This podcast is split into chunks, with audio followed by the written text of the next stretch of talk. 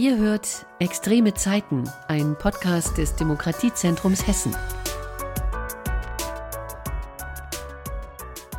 Herzlich willkommen zu unserem Podcast Extreme Zeiten, der Podcast des Demokratiezentrums der Universität Marburg. Wir nehmen uns heute mal die AfD vor, die in allen Landtagen und auch in vielen kommunalen Parlamenten vertreten ist.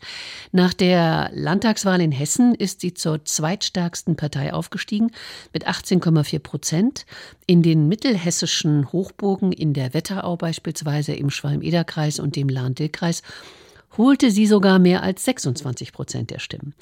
Wie die Rechtsaußenpartei die Jugend- und Bildungspolitik verändern will, das ist das Ziel des heutigen Gesprächs und darüber rede ich mit Professor Benno Hafenegger, Erziehungswissenschaftler an der Universität Marburg und dort forscht er auch. Herzlich willkommen, Benno. Schönen guten Tag. Du hast mit KollegInnen eine Art, kann man wirklich sagen, Pionierarbeit geleistet. Ihr habt untersucht, wie die AfD Jugend, Jugendpolitik und Jugendarbeitspolitik thematisiert. Und dazu gab es zwei Studien. Wir fangen mit der ersten mal an. Wie seid ihr vorgegangen? Was war Gegenstand eurer Untersuchung? Äh, zunächst vielleicht mal eine Vorbemerkung. Äh, Gerne. Äh, ähm wir reden viel über die AfD. Es gibt viele Publikationen über die Ideologie, über die Geschichte, alles Mögliche. Und wir haben gesagt, wir müssen mal empirisch genauer hinsehen. Man muss sich vergegenwärtigen, wenn man diskutieren will, man aufklären will in der Gesellschaft, wo auch immer, äh, was sagt die AfD zu Frauen? Was sagt sie zu Kindern? Was sagt sie zur Sozialpolitik, zur Wirtschaft? Also ganz differenziert die Politikbereiche durchgehen. Was sagt sie da eigentlich? Was wissen wir?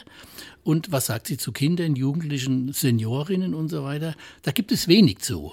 Ähm, und da haben wir uns vorgenommen, eben in unserer Tradition der Jugendforschung, der Erziehungswissenschaft, sagen, äh, und auch mein Spezialgebiet, wir sehen uns mal alles an, was die AfD zur Jugend produziert hat. Das heißt empirisch konkret, wir haben uns alle Anträge, alle Anfragen, alle Debattenbeiträge, alle Gesetzesinitiativen der AfD angesehen, die sie in die Landtage eingebracht hat, in alle Landtage und in den Bundestag.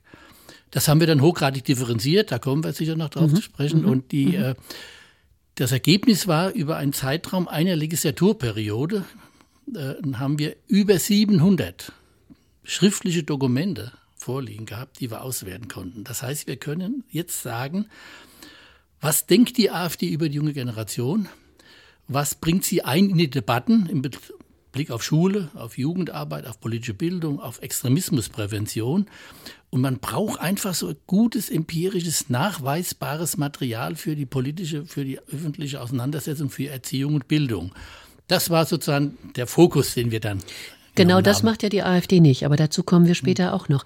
Wie waren die Themenfelder definiert? Vielleicht kannst du dazu was sagen. Also zunächst äh, muss man schon vorweg sagen, Jugend, Jugendarbeit im weitesten Sinne ist jetzt kein Schwerpunkt der AfD. Also die Schwerpunktthemen sind andere. Die mhm. Schwerpunkte sind Migration, Integration. Die Schwerpunktthemen sind auch die soziale Frage, die sie aufnimmt. Das sind Genderfragen und so weiter und so fort. Kriminalität, aber auch Jugendfragen und Jugendthemen spielen eine gewisse Rolle und entwickeln sich auch zunehmend in den Anfragen, in den Anträgen. Ähm, man muss differenzieren. Einmal natürlich den großen Blick auf die Schule. Das ist natürlich das Jugend, das, das Bildungszentrum. Dann haben wir uns angesehen die Jugendarbeit. Das heißt, die Jugendverbände, die Jugendringe, den Ring politischer Jugend, die offene Kinder- und Jugendarbeit, die Jugendkulturarbeit, also wenn man so will, den ganzen Freizeitbereich von Jugendarbeit mit den verschiedenen Elementen und dann Schule. Das sind die zwei Zentren äh, gewesen, die wir uns angesehen haben. Ihr habt alle schriftlich dokumentiert äh, und zeigt eben mit dieser Studie, äh, welche Vorstellungen, welche Fragen, welche Forderungen es in der AfD in diesen unterschiedlichen Arbeitsfeldern und Themenbereichen gibt, die du gerade auch skizziert hast äh, und eben auch in der Bildungspolitik. Aber ich habe mich auch gefragt, welches Jugendbild hat eigentlich die AfD? Was, welche Jugend will sie eigentlich? Mhm. Also ich glaube, man kann das aus den Anträgen schon ganz gut rauslesen. Äh, wenn sie Anfragen stellt, wenn sie was problematisiert, wenn sie was wissen will äh, aus ihrer Oppositionsperspektive, es ist ja die Arbeit der Opposition, immer wieder Fragen zu stellen und so weiter.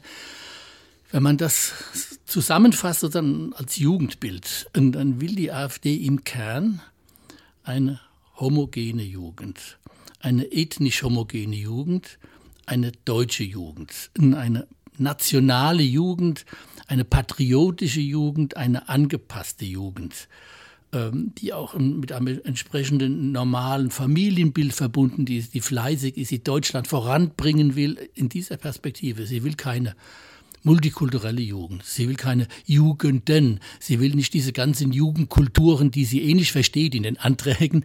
Äh, also diese keine diese, Vielfalt. Genau, keine Vielfalt, keine keine Heterogenität, sondern dieser homogenisierende Blick.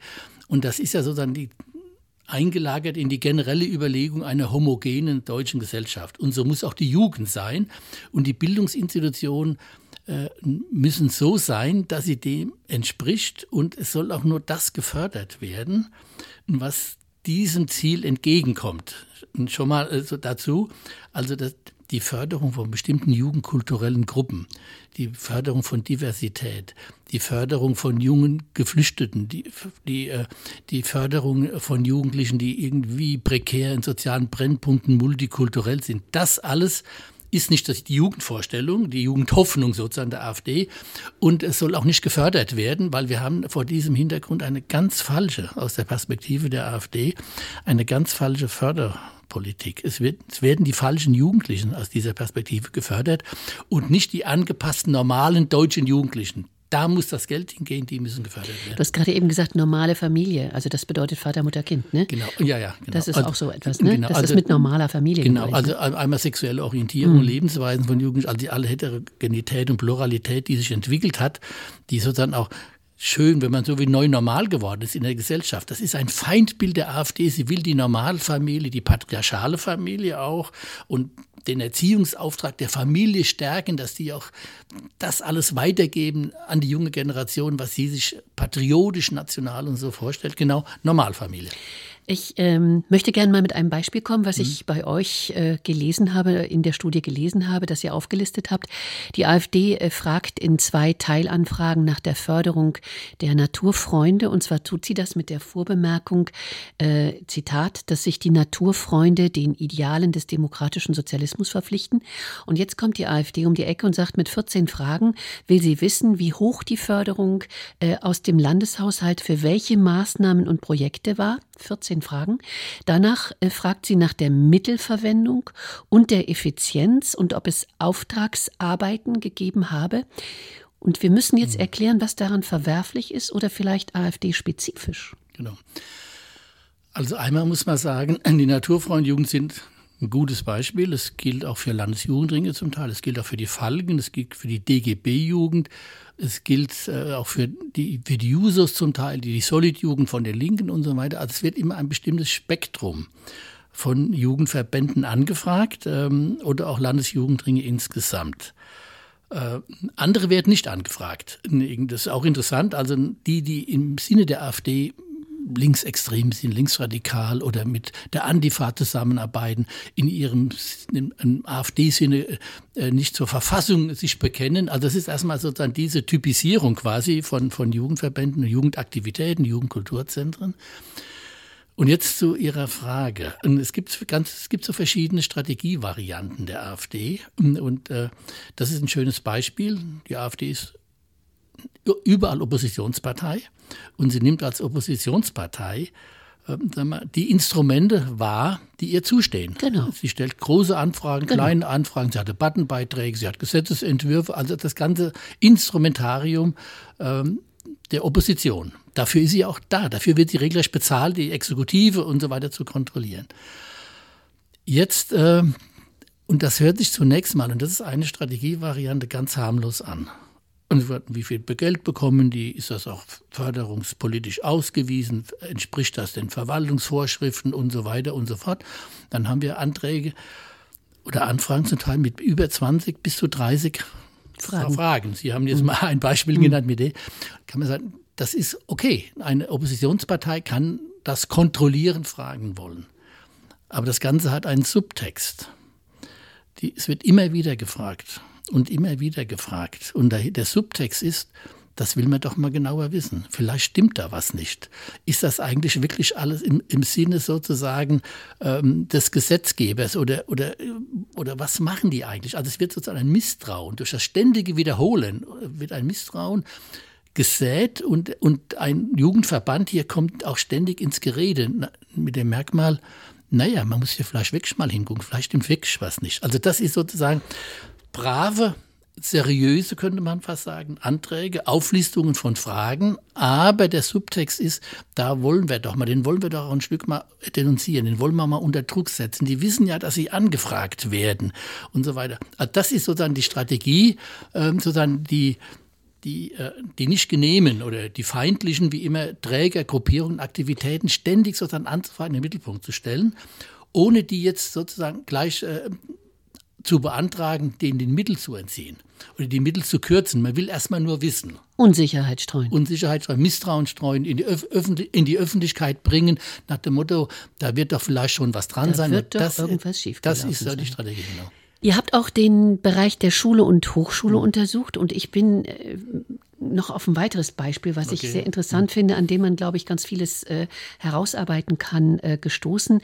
Da geht es um die Förderpraxis der Geschlechterforschung an Hochschulen und Universitäten. Und dann heißt es, äh, man möchte in diesem Zusammenhang darauf hinweisen, dass es in Deutschland mindestens eine Million Personen männlichen Geschlechts gibt, welche durch ihre Partnerin zu Opfern häuslicher Gewalt werden.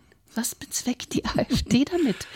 Also ich bin wirklich sehr erstaunt gewesen, als ich das gelesen habe und habe gedacht, genau, das ist kommt wirklich das, wie kommt das zustande? Also einmal äh, passt der AfD in die ganze Geschlechterforschung nicht. Äh, die, die, die, die Geschlechterdifferenzierung in der, in der Sozialwissenschaft, in der Argumentation äh, und das mit Blick sozusagen in Frauenforschung, Benachteiligung und diese ganze Linie. Und es gibt für die AfD eben, das ist fast eine Obsession, es gibt nur diese Frauenforschung. Also nach dem Motto, wenn überhaupt, dann müsste es genauso viel Männerforschung geben. Das also meinen das, sicherlich viele andere auch. Auch genau, also das ist erstmal so, aber trotzdem wird hier erstmal gesagt, mein Gott, was haben wir für eine Frauenforschung? Und nach dem Motto, ihr Männer, ihr seht mal, ihr kommt in der Forschung gar nicht vor, das ist doch irgendwie, das geht doch nicht. Und das andere ist sozusagen die, die Gewaltforschung, äh, die, die Gewaltdimension dass sozusagen von dem Hintergrund dann auch von Frauenforschung natürlich Gewalt gegen Frauen thematisiert wird und, und untersucht wird und es gibt differenzierte Daten, als gäbe es nur aus der Perspektive der AfD, als gäbe es nur dann auch Gewalt gegen Frauen. Es gibt weder eine Männerforschung und es wird auch gar nicht geforscht, welche Gewalt es gegen Männer gibt. Auch das, also auch wir sind Betroffene, wir sind Opfer und über unser Opferdasein wird äh, nicht nachgedacht. Und jetzt wird eine Zahl herausgegriffen, die völlig beliebig ist. Das die, hätte ich jetzt gefragt. Die genau. keine Grundlage keine Fakten, keine Grundlage, keine, Fakten, die keine wird, Basis. Die wird einfach gesetzt. Die mhm. hätten da fünf oder zwei Millionen Mhm. hinschreiben können. Die wollten einfach, und das war, glaube ich, der entscheidende Punkt, die wollten eine siebenstellige Zahl markieren, die, die sozusagen unvorstellbar ist, aber die soll ein unwahrscheinliches Problem aufreißen. Also eine pseudowissenschaftliche Analyse, die auf nichts basiert, Genau. weder auf Fakten noch auf irgendwas anderes. Eine irgendwie gegriffene Zahl, wo Ja. keiner weiß, woher die kommt, aber die ist erstmal gesetzt und die Ja. muss auch beantwortet werden. Ja. Darf ich aber mal zurückkommen Gerne. auf die, in was, was wir vorher hatten? Das Natürlich. eine, das eine war äh, sozusagen die, die so etwas mit neutraleren Formulierungen verbundene Strategie. Wir wollen mal wissen, wir wollen im nächsten Jahr auch wissen. Ohne die andere Strategie ist, direkt zu fordern.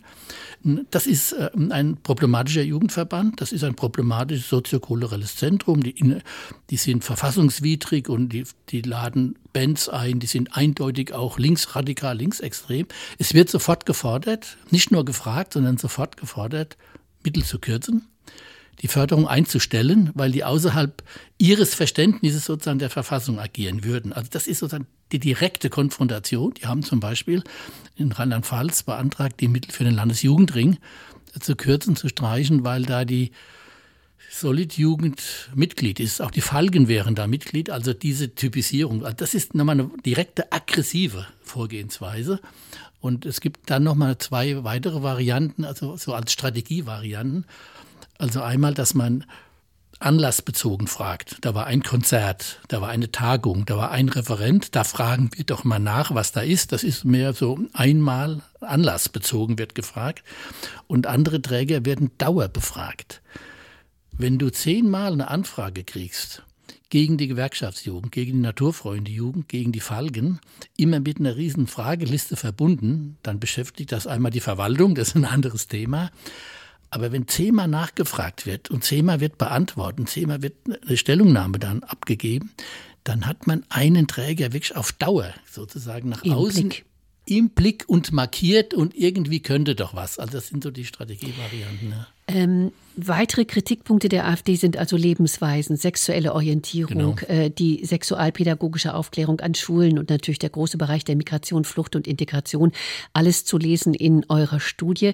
Ähm, ich habe mich gefragt, ob es irgendwelche überraschenden Erkenntnisse eigentlich für euch äh, gegeben hat, die ihr gewinnen konntet, oder war das gar nicht überraschend? Also überraschend war es nicht, weil, äh, also wir wollten erstmal ein, äh, rein quantitativ wissen, welche Bedeutung hat, hat Jugend im Grunde von Schule, Jugendarbeit, Arbeit, politischer Bildung ähm, in den Anfragen. Äh, wie qualifiziert sind die auch und, äh, und äh, sozusagen mit welcher Kompetenz in der AfD ist das verbunden? Und da muss man sagen, die, es ist, ist erstmal kein Zentrum sozusagen von Auseinandersetzung, Fragerichtungen. Und es ist auch in den Fraktionen wenig Kompetenz vorhanden über Jugendhilfe, über Strukturen und so weiter und so fort. Da wird auch viel verwechselt und durcheinander gebracht und so weiter und so fort. Das wird sich, glaube ich, sukzessive ändern. Und je länger die AfD in Parlamenten ist, je stärker die Fraktionen sind, je mehr Mitarbeiterinnen sie zuarbeiten haben. Es wird, ich vermute mal, innerhalb der AfD, das beobachten wir jetzt schon, sukzessive ein Qualifizierungs- und ein Professionalisierungsprozess stattfinden. Von daher wollten wir schon mal wissen, was läuft im Moment und äh, mit welchen weiteren Dynamiken haben wir zu rechnen. Also das ist so ein bisschen so der, der, der Fokus quasi. äh, Aber im Mittelpunkt stehen, äh, was, wenn es um Jugendthema geht, also wirklich die fast die penetranten, wiederholten Anfragen, Ja. junge Geflüchtete, Migranten, was kosten die, wie ist der Zuzug und was wissen wir über die, wie kontrollieren die die, die die Altersangaben der Jugendlichen, der Kinder. Also immer wieder sozusagen diese, dieser große Fokus sozusagen von Flucht und Migration, was das für unsere Gesellschaft bedeutet. Das ist schon sozusagen das ideologische Zentrum. Das andere ideologische Zentrum ist, wir reden da von, von Shrinking Spaces. Also man will mit den ganzen Anfragen die, die Förderkultur verändern. Es werden die falschen Träger, die falschen Jugendverbände, die falschen Aktivitäten, die falschen Leute gefördert. Und das wollen wir doch verschieben, sozusagen. Äh, irgendwie patriotische, deutschnationale und in unserem Sinne die richtigen Träger und Aktivitäten werden nicht gefördert. Es ist ein Angriff sozusagen auf die Pluralität der Gesellschaft. Auf die Vielfalt, Ja, wie wir vorhin genau, schon genau. gesagt haben. Ja. Ich würde gerne noch ein weiteres Stichwort einwerfen. Die AfD reklamiert häufig das äh, Neutralitätsgebot Hm. an staatlichen Schulen. Da wird Neutralität offenbar auch zu einem Kampfbegriff. Hm. Äh, was meinen die eigentlich damit, mit Neutralitätsgebot? Ja, die, ähm, das ist so wirklich ein Kampfbegriff und auch ein, ein, der Begriff Neutralität wird instrumentalisiert. Und der ist ja zunächst einmal ein, neutraler Begriff sozusagen. Aber die AfD verwechselt Neutralität im Sinne von parteipolitischer Neutralität. Es geht in der Schule, in, in der politischen Bildung und so weiter geht es nicht um parteipolitische Orientierungen und, und Aufklärung oder, oder Anbindungsversuche, sondern es geht um Aufklärung von Demokratie, von Demokratieprozessen und von Verfassung und Grundgesetz, wo ganz oben steht die Würde des Menschen und das Gleichheitsgebot und sowas. Und das kann man formulieren, die, die Pädagogen, die Pädagoginnen, die Schule, alle Einrichtungen sind dem Grundgesetz verpflichtet und dem Verfa der Verfassung verpflichtet und die Aufklärung sozusagen über die zentralen Merkmale der Verfassung. Das ist keine Neutralität, mhm. sondern das ist Demokratiegebot, das mhm. ist Verfassungsgebot, das ist das Implementieren in die Gesellschaft, alle Menschen sind gleich, die Menschenwürde und so weiter. Und das hat die AfD sozusagen, das passt ihr nicht. Äh, so, und äh, sie sagt, Neutralität ist generell, ihr dürft, dürft politisch euch gar nicht äußern. Ihr dürft gar keine Meinung haben. Äh, und äh, das, ist, das ist das eine. Also, also sie kratzt die, das Grundgesetz Grund, damit auch an. Im Prinzip ja, oder Vertretung des Grundgesetzes, eine kämpferische Vertretung ja. von Grundgesetz und allen Facetten, die in der Verfassung drinstehen, sozusagen, weil das dürfen eigentlich nicht sozusagen engagiert vermittelt werden, weil das wäre nicht neutral. Also das ist, das, das das, dann gibt es nochmal ein kleines, weiteres instrumentelles, instrumentelle Dimension.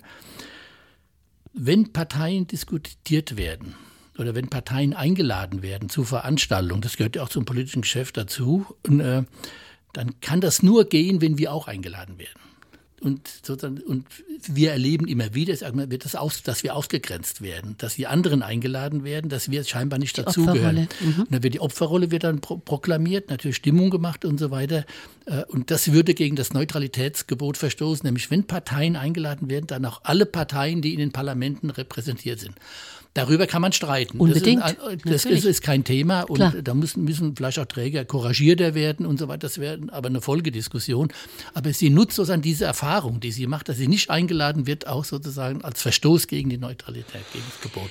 Ich würde gerne noch mal ein bisschen auf diese ja. Anträge schauen, weil ich es so interessant finde, auch wie die formuliert sind. Äh, kommen die denn äh, subtil fragend äh, oder neutral interessiert, entlarvend, kritikorientiert daher? Mit was für einer Diktion sind die verfasst und geschrieben? Kannst du dazu noch was sagen? Anna, wie angedeutet, also die, man kann sagen, die Mehrheit der Anträge ist ähm, so verfasst, dass sie in neutral formuliert sind, dass sie informieren sollen, äh, dass sie einfach mal mitteilen sollen, was Stand der Dinge ist, äh, also irgendwie wie, wie eben eine Opposition agiert. Und sie will damit auch ihren, äh, sozusagen ihren Fleiß darstellen. Also wir kümmern uns sozusagen darum, wofür wir das Geld ausgegeben, ist das auch ordnungsgemäß ausgegeben und so weiter und so fort. Also diese, sozusagen dieses, dieses durchaus so bürokratisch äh, normale in den Formulierungen, wie bei anderen Parteien auch. Das finden wir zunächst mal bei der, Mehrheit der Anträge, aber eben subtil. Wer wird angefragt? Wer wird dauerhaft angefragt? Aber wir haben ja auch diesen anderen Typus, wie ich angedeutet habe, das direkt und ja, aggressiv, mit vorwurfsvoll ja. und fordernd, was ist, nach dem Motto sofort die Mittel kürzen, sofort kontrollieren und so weiter und so fort. Oder, äh, oder dann immer auch unterstellen, die, diese politische Konturierung, das sind Linksextreme, das ist Antifa, das ist in unserem Sinne verfassungswidrig und so. Also das, das ist heißt, eine offensive Denunziation quasi und, und Einstellung von Förderung von bestimmten Aktivitäten. Da wird auch nicht besonders differenziert offenbar in den Begrifflichkeiten, nee, so wenn ich das richtig nee. verstehe. Ja, ne? genau. Alles ist linksextrem, aber nicht irgendwie vielleicht linke Politik oder wie auch immer. Oder sozial, soziale Politik könnte es ja auch sein. Das ist dann linksextreme genau. Politik. Also das ist, das ist, das ist also in der also diese Entpluralisierung, wenn man so will, entweder oder. Entweder die machen, machen eine ordentliche Schulpolitik und die sorgen auch dafür, dass die Schüler nicht zu Fridays for Future, zu Demonstrationen gehen. Die lassen auch keine Aushänge zu. Das ist ein ganz wichtiger Punkt in der Schule. Für was lässt eine Schule Aushänge zu und wirbt für was? Äh, und äh, was heißt das denn, wenn die Schüler nicht da sind? Werden die bestraft? Gibt's da, äh, werden die Eltern informiert? Gibt es Strafarbeiten, wie immer? Also, also eine Schule muss ihren ganz normalen Unterricht mit allen Facetten sozusagen auch von Autorität. Also man will eigentlich auch eine autoritäre Schule. Man will, will wieder, dass, dass die Lehrer das Sagen haben, dass sie hinzugehören. Also diese, ähm, dieses ganze Gewusel von Sozialem, von Pluralität, von Diversität, von Diskursfähigkeit und so weiter. Also diese lebendige Schule, das ist ein Grausen für, für die AfD. Mhm. Ähm, und das gilt auch für, also auch der Neutralitätsgedanke für die Schule von der AfD aus der Politik, auch, auch diese Facette aus der Politik äh, mit Werbung, mit Aushängen, mit Hinweisen und so weiter, das ist nicht Aufgabe der Schule, aber es ist Aufgabe der Schule im Sinne von Verfassung, von Demokratie und, und so weiter, Schüler auch zum Engagement zu motivieren. Also ist das ein massiver Eingriff eigentlich, wenn man äh, sich diese Anträge, hm. diese Intervention genau betrachtet, auf das derzeit bestehende demokratische System, in dem wir ja. leben? Also die der, der Kern sagen wir, der ganzen Anträge ist ja im Prinzip die, die Schulpolitik, auch die Politik der Jugendarbeit, der Förderpolitik der politischen Bildung geht in eine völlig falsche Richtung. Die ist ein äh, Sagt die so, AfD. Sagt die AfD. Mhm. Die ist so pluralistisch, die ist so divers, die fördert die falschen Leute. In, in der, das Erziehungsverhältnis wird nicht mehr hergestellt. Also wohin geht diese Reise der Republik? Die, die die verkommt kulturell sozusagen äh, in, in, deren Perspektive. Und wir brauchen wieder Ordnung, wir brauchen Strenge, wir brauchen Klarheit. Wir müssen auch andere ausgrenzen, die nicht zu uns gehören dürfen, weil die genau dafür stehen. Ähm, und es ging ja mal sogar so weit in der Schule, von Hamburg ausgehend, das hat sich dann irgendwie äh, doch auf, aufgelöst, eingestellt, äh, dass man aufgerufen hat, ganz förmlich quasi, dass Lehrer Schulleitung denunziert werden soll. Die Schüler und die Eltern sollen mitteilen, sollen festhalten, wie, äh, wie ein Schulrektor zum Beispiel, wenn der Aushänge zulässt oder wenn er eine bestimmte Sympathie, nochmal Fridays for Future als Beispiel, bekundet. Und das heißt, nicht dieser neutralen Schule gerecht wird. Und dann sollten die gemeldet werden. Und die AfD hat das am Anfang sogar veröffentlicht. Also sie hat richtig eine Schuldenunziation quasi inszeniert, um engagierte Schulen, Schule ohne Rassismus, wie immer eine, eine breite, engagierte Schulkultur zu denunzieren und zurückzufahren durch diese Denunziationspolitik. Da kam auch einiges zurück, dann von, durchaus von Eltern und Schülern. Ähm, aber es hat sich relativ schnell aufgelöst, weil die Schulkultur Gott sei Dank nicht so ist in der, in Gottes Willen, ist aber in der gewissen Breite, dass die dem nachgekommen wäre. Aber es war auch ein Versuch, eine Strategievariante in die Schule hineinzuwirken und Schüler aufzufordern, Lehrer und Unterrichtsmaterialien auch ähm, äh, zu denunzieren. Denunziantentum zu genau, fördern. Genau. Ihr habt auch Anfragen und Anträge im Bundestag untersucht. Unterscheiden sich eigentlich jetzt die Anfragen und äh, die Anträge von denen in den 16 Landesparlamenten oder auf lokaler Ebene? Also das, das, waren erstmal relativ wenige. Das ist überhaupt kein Schwerpunkt. Das, man sieht auch, es ist gar keine Kompetenz im Prinzip. Und wenn, dann geht es im Schwerpunkt auch, es geht jetzt gar nicht groß um Kinder- und Jugendhilfegesetz oder Bundesjugendplan oder wie immer die großen Instrumente quasi äh, des Bundes in der Jugendpolitik, in der Förderpolitik. Hier ging es vor allen Dingen dann auch um Migrationspolitik und die junge Generation in der Migrationspolitik, die sozusagen dann als Gesamt Migrationshintergrund, auch die junge Generation denunziert worden ist äh, und so weiter und so fort. Aber das spielt eigentlich eine ganz marginale Rolle mhm. in, in den Bundestagsaktivitäten der AfD. Äh, gucken wir mal auf die zweite mhm. Studie, die ihr gemacht habt. Äh, die fragt nach der Dynamik von Interventionen mhm. äh, im Arbeitsfeld der offenen Kinder- und Jugendarbeit. Wie seid ihr da vorgegangen? Ja, hier hatten wir, das ist ja ein Bundesfeld, also mit Tausenden von Einrichtungen der offenen Kinder- und Jugendarbeit. Da haben wir eine Fragebogenerhebung gemacht ähm, und es kamen aber auch dann doch eine stattliche Zahl von Fragebögen zurück, äh, wo man ganz gute Trends und äh, Entwicklungen äh, ablesen konnte. Ähm, also inhaltlich ist, geht das in die Richtung, die angedeutet worden ist. Was machen die für Aktivitäten? was machen die für Aushänge, was äh, laden die für eine, für eine Musikgruppe ein, also alles, was man sozusagen denunzieren kann aus der Perspektive der AfD, äh, das wird angefragt. Die Dynamiken sind hier ähm, schon, das ist ja, sind ja Aktivitäten konkret vor Ort. Es gibt ein Jugendzentrum, Jugendhaus oder wie immer, äh, mit ganz konkreten Personen, mit einem Programm. Das ist nicht die Landesebene, die ein Stück abstrakter ist sozusagen. Ähm, und das entwickelt dann Dynamiken. Also wie geht dann eine Kommune damit um, wenn im kommunalen Parlament oder im Jugendhilfeausschuss, auch in den Ausschüssen, die AfD anfragt, wie in der Kommune zum Beispiel, was in dem Jugendhaus vor sich geht, wie das Programm aussieht, welche Musikband da eingeladen wird. Ähm, und das entwickelt einmal Dynamik, wie verhält sich sozusagen, wie verhalten sich die anderen Mehrheiten, mhm. die anderen Fraktionen dazu? Und nehmen die das auf? Sagen die, ja, da müssen wir auch mal genauer hingucken. Wir wissen es nicht so genau. Schließen sich andere dem Antrag an. Dann haben wir auf einmal eine kommunale Mehrheit gegen die offene Jugendarbeit mit den entsprechenden Fragen verbunden. Und es hat natürlich Dynamiken, Wirkungen äh, in die offene Jugendarbeit direkt hinein. Also das ist ein ganz entscheidender Punkt. Das gilt auch für die anderen Arbeitsfelder. Wirkt das einschüchternd? Äh, wirkt das ängstlich? Äh, wird man in Zukunft vorsichtiger sein? Äh, will, will, man bestimmte Begriffe nicht mehr verwenden, damit man nicht äh, angegriffen werden kann? Also das ist der Effekt, der hier versucht wird, sozusagen in die Einrichtung, die Struktur, die Mitarbeiter so hineinzuwirken, dass sie verunsichert werden, dass sie ängstlich werden, dass sie vorsichtiger werden. Genau, das war diese Fragebogenaktion der Erhebung, nicht hm, Aktion, genau. Fragebogenerhebung, in der eben auch Mitarbeiterinnen äh, von Einrichtungen und Projekten eben dieser offenen Kinder- und Jugendarbeit äh, befragt habt. Äh, kannst du dazu vielleicht noch mal was sagen? Also klar, die werden verunsichert, die werden ängstlich, die werden sich möglicherweise auch zurückziehen, die werden sich genau überlegen, können wir jetzt noch den oder den Antrag stellen, hm. um die und die Förder Möglichkeiten auszuschöpfen. Was waren da so vielleicht ein paar Antworten? Naja, das, es geht schon in zwei Richtungen. Also einmal geht es genau in diese Richtungen, dass man zunächst mal, zunächst mal wird man so von der AfD thematisiert. Und, das, äh, und zwar über, den, sagen wir, über die Normalthemanisierung hinaus in dem Jugendhilfsausschuss oder im Kommunalparlament.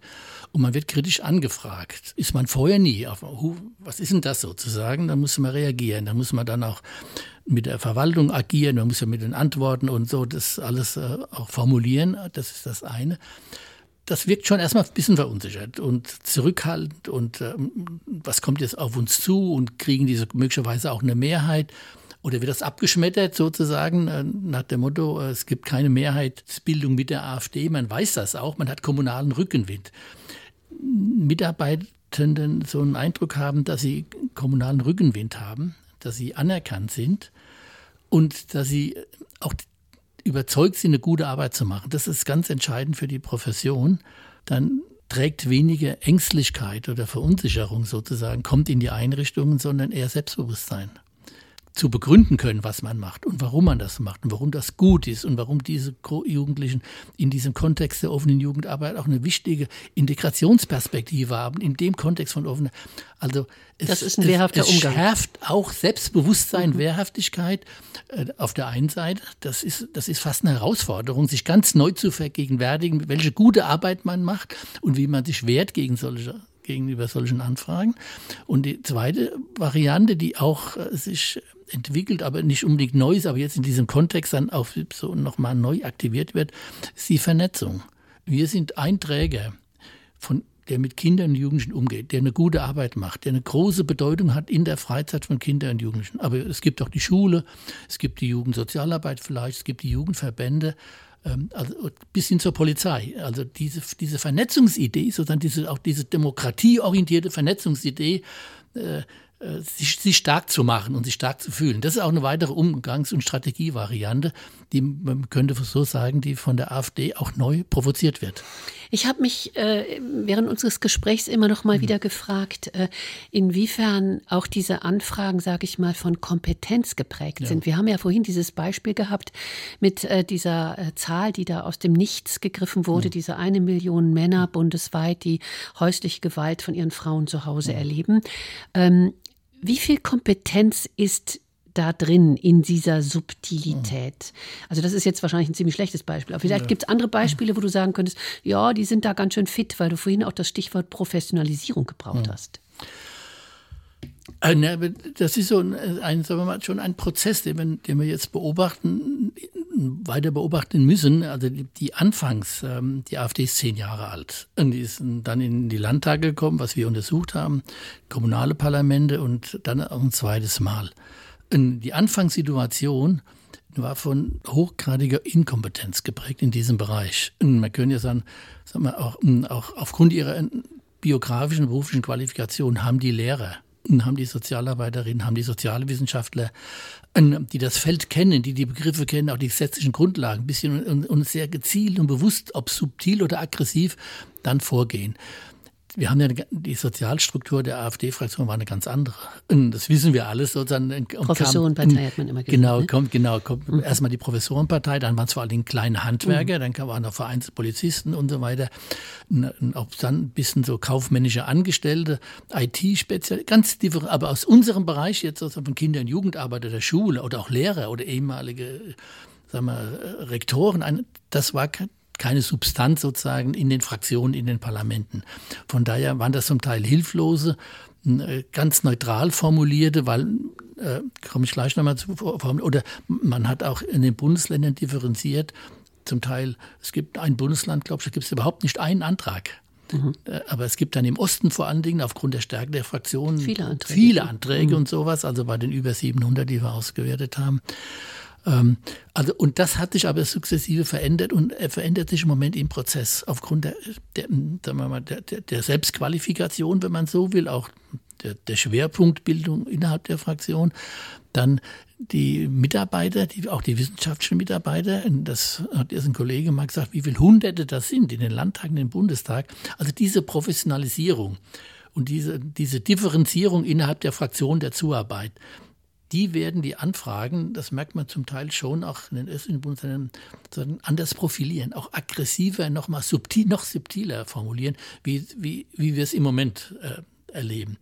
Und, äh, Und was wir bei, auch im Kontext von Jugend jetzt und Jugendarbeit und, und Schule äh, äh, auch nicht sehen im Moment ist, dass die AfD mit ihren Fraktionen Kontakte, Schnittflächen hätte zur Zivilgesellschaft. Also es gibt keinen AfD-Lehrerverband, so formuliert. Mhm. Es gibt auch, sagen wir, keine äh, Einwirkungen oder wie immer äh, größer in, in die Zivilgesellschaft hinein, ob Sport, ob Feuerwehr, Jugendverbände. Wenn das sich mal verändert, dass man so den Kontakt, sozusagen auch einen personellen Kontakt hat in die Strukturen, quasi von Bildung, von Jugendarbeit, von Schule, dann hätten wir nochmal eine ganz andere Dynamik. Aber über die können wir jetzt spekulieren, aber die gibt es so nicht. Also keine Zuarbeit, wenn man so will, zu, zu, zu solchen Anfragen. Auch. Keine Tipps geben. Genau. Schauen wir doch mal auf die AfD und den Verfassungsschutz. Äh, in Thüringen und Sachsen-Anhalt ist die Partei als erwiesen mhm. rechtsextremistisch eingestuft worden und die hessische AfD äh, darf nun als Verdachtsfall äh, beobachtet werden. Hm, die Partei schüre Hass und Neid und bewege sich außerhalb der verfassungsmäßig geschützten Meinungsfreiheit. Wie wichtig ist eigentlich so ein Schritt von Seiten des Verfassungsschutzes? Äh, ne, der Verfassungsschutz hat also seine spezifische Aufgabe, mit äh, seinen Kriterien auch eine Partei zu bewerten, zu markieren quasi. Aber wie wirkt das in der Öffentlichkeit? Und, und, und, und, und das geht in die Öffentlichkeit mhm. hinein. Die Frage, hat das politische Wirkungen genau. nach weiteren Forderungen ja. quasi bis hin zu einer Verbotsdiskussion, die gibt es ja auch äh, auf der anderen Seite. Und man muss markieren, was meint man eigentlich. Und es, es markiert ja, sie denunzieren die Demokratie, sie demontieren die Vertreter, die institutionellen Organe der Demokratie und so weiter und so fort. Und, ähm, sie, sie denunzieren also einfach ganz wichtige Merkmale, die sozusagen für, für so eine Einschätzung ähm, Bedeutung haben. Und hat in die AfD selbst und in, in die Wählerschaft eine sehr geringe Bedeutung. Also das mhm. muss man dann differenzieren. Ähm, in der AfD wird vielleicht der eine oder andere damit nochmal verunsichert, weil es gibt ja den einen oder anderen Beamten, Beamtin sozusagen, die jetzt damit konfrontiert ist, in welcher Partei ist er. Ähm, aber es wird die Breite der Partei nicht verunsichern ähm, oder mit Austrittsüberlegungen verbinden. Und äh, die Wählerschaft, also es ist, ist möglicherweise eher sogar eine Lagerbindung sozusagen, weil der, der Verfassungsschutz ist eher der Feind. Das akzeptieren wir, Instrument dieses Staates, ähm, den wir sowieso so, wie er ist, ablehnen. Und jetzt kommt dieses Instrument des Staates und markiert uns. Das bindet, also von Einzelfällen abgesehen, und es bindet auch eher nochmal, dass diese Opferperspektive, nochmal ein, ein Großteil, da kann man jetzt spekulieren, der, der Wählerschaft. Also es hat schon seine Bedeutung irgendwie in der öffentlichen Kommunikation, aber es ist nicht, es ist kein zentraler Hebel, irgendwie ähm, die AfD zu verunsichern, mit Austrittswellen zu verbinden oder Wählerpotenzial zurückzunehmen. Das sollte man nicht überziehen. Hätte ich vermutet, aber offenbar hm. ist das eben nicht der Fall. Hm. Ähm, ich würde gerne noch mal auf das Stichwort Gefahr eingehen. Du hm. hast gerade eben schon so versucht, deutlich zu machen, worin eigentlich die größte Gefahr äh, besteht, äh, den ihr untersucht habt. Hm. Worin besteht die größte Gefahr sozusagen, wenn man diese AfD sich anschaut? Also ganz konkret konkret in unserem Bereich jetzt von ja. Jugend, Jugendarbeit, ja. Schule, und ist, dass die AfD diesen Bereich verunsichern will, auch ein Stück delegitimieren will. Es werden so Drohgebärden äh, in, so in den Raum gestellt, die, die sich sukzessive entwickeln sollen, mit der Andeutung, wenn wir mal an der Macht sind, das muss man mitdenken, das ist die Oppositionsperspektive. Wenn wir mal an der Macht sind und haben das Sagen, dann haben wir euch jetzt mitgeteilt, was auf euch zukommt. Nämlich, wenn, wir das um, wenn das umgesetzt würde, was die AfD jetzt fordert, dann hätten wir ein ganz anderes Trägerspektrum. Und dann wollten wir eine ganz andere autoritäre Schulkultur haben. Dann hätten wir auch wieder mehr ein, ein, ein Bestrafungssystem ähm, in der Erziehung. Ähm, und ein großer Teil der Träger wäre verunsichert und würde sukzessive möglicherweise aus der Förderpolitik rausfallen. Und andere Akteure der AfD, irgendwie wohlgesonnene oder wie immer, äh, würden auf einmal ganz neu sozusagen in die politische Kultur hineinkommen und, und in, in, die Förderpolitik. Also die politische Kultur würde eingeengt und würde sukzessive nach rechts verschoben. Wir hätten dann, das Beispiel hattest du ja gesagt, was heißt das denn für die Frauenforschung, für die Geschlechterforschung? Es, wie immer sukzessive. Möglicherweise, jetzt kann man dann fantasieren, würde jede auslaufende Stelle an einer Hochschule wird. würde gestrichen werden und würde neu gewidmet werden. Und wenn das über ein, zwei Legislaturperioden möglich wäre aus der Perspektive von Macht und Exekutive, dann hätten wir eine ganz andere neue Kultur in Erziehung, in Bildung und auch in den Hochschulen. Und ein ganz neues Bild sozusagen einer demokratischen Gesellschaft. Genau. Und genau. das, was du eigentlich beschreibst und auch was ihr mit den Studien eigentlich herausgearbeitet habt, ist für mich auch so ein Zersetzungsprozess. Das, ja. Also es ist tatsächlich nicht nur diese Subtilität, führt auch zu einem Zersetzungsprozess demokratischer Grundprinzipien, mhm. die offenbar aus den Angeln gehoben genau, werden sollen. Genau.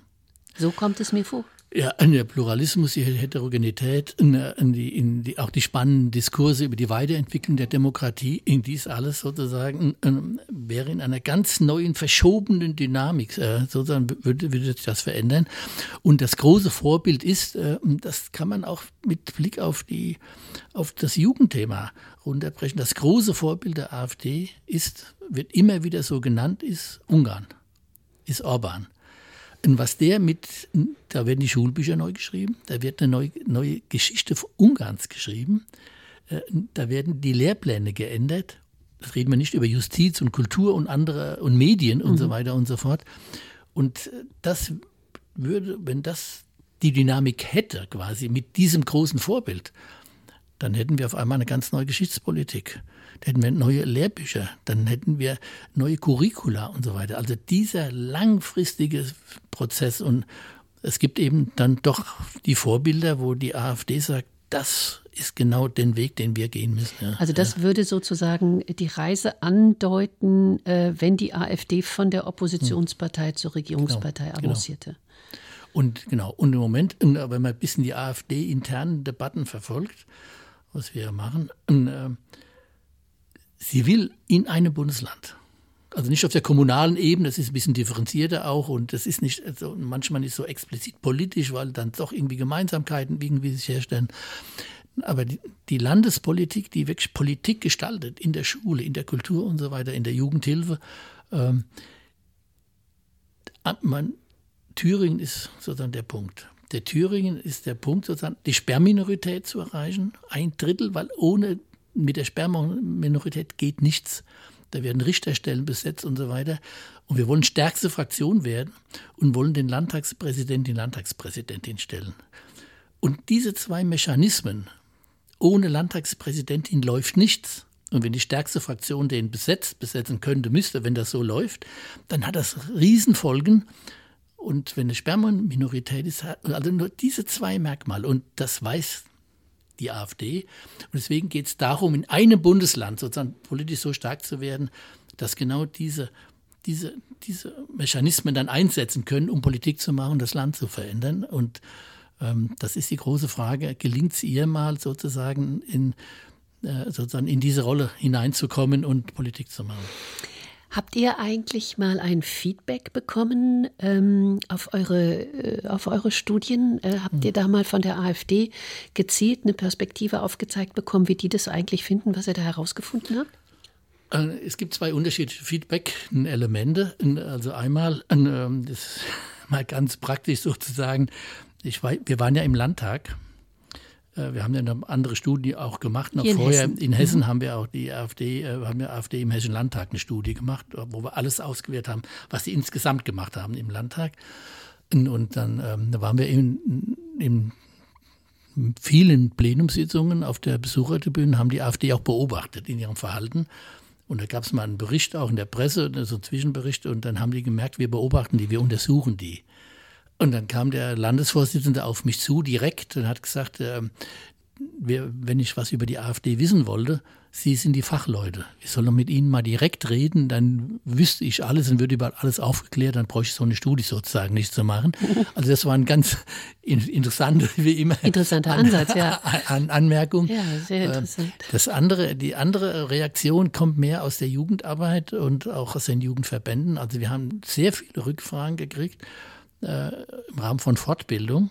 Äh, und jetzt äh, die, die drei Landtagswahlen in den östlichen Bundesländern jetzt im nächsten Jahr hatten zur Konsequenz, dass ich zum Beispiel von allen drei Landesjugendringen angefragt worden bin, eine Fortbildung zu machen, nochmal das zu vergegenwärtigen, auch neuere Entwicklungen zu machen, auch mit der Perspektive, wir müssen uns nicht nur so damit irgendwie auseinandersetzen, sondern wir müssen mal den Worst Case denken. Was heißt das? Also sozusagen eine gute bildende Vorbereitung oder auch politische Vorbereitung, was auf uns zukommen könnte. Und äh, also da, das, äh, das finde ich äh, war, war so, so eine ganz gute Folge, was, wir, was ich hätte vermuten können, aber jetzt äh, setzt es wirklich um in Praxis sozusagen in Bildungsangebote. Professor Dr. Benno Hafenegger, Erziehungswissenschaftler an der Universität Marburg, war heute zu Gast bei Extreme Zeiten, dem Podcast des Demokratiezentrums der Uni Marburg. Unser Thema die AfD und die Jugend, wie die Rechtsaußenpartei die Jugend- und Bildungspolitik verändern will. Und wer das alles nochmal nachlesen will und sich stark machen möchte und wissen will, wie es eigentlich geht, um wehrhaft zu sein, dem sei das gleichnamige Buch empfohlen, das im Wochenschau Verlag publiziert wurde. Herzlichen Dank, Benno, dass du heute mein Gast warst. Gerne. Danke auch. Das war Extreme Zeiten, ein Podcast des Hessischen Demokratiezentrums. Produktion und Redaktion Nora Zado, Moderation Angela Fitsch. Du hast Fragen oder Anregungen? Dann schreibe uns. Podcast at beratungsnetzwerk-hessen.de. Das Demokratiezentrum Hessen wird mit Mitteln des Bundesprogramms Demokratie leben und des Landesprogramms Hessen aktiv für Demokratie und gegen Extremismus gefördert.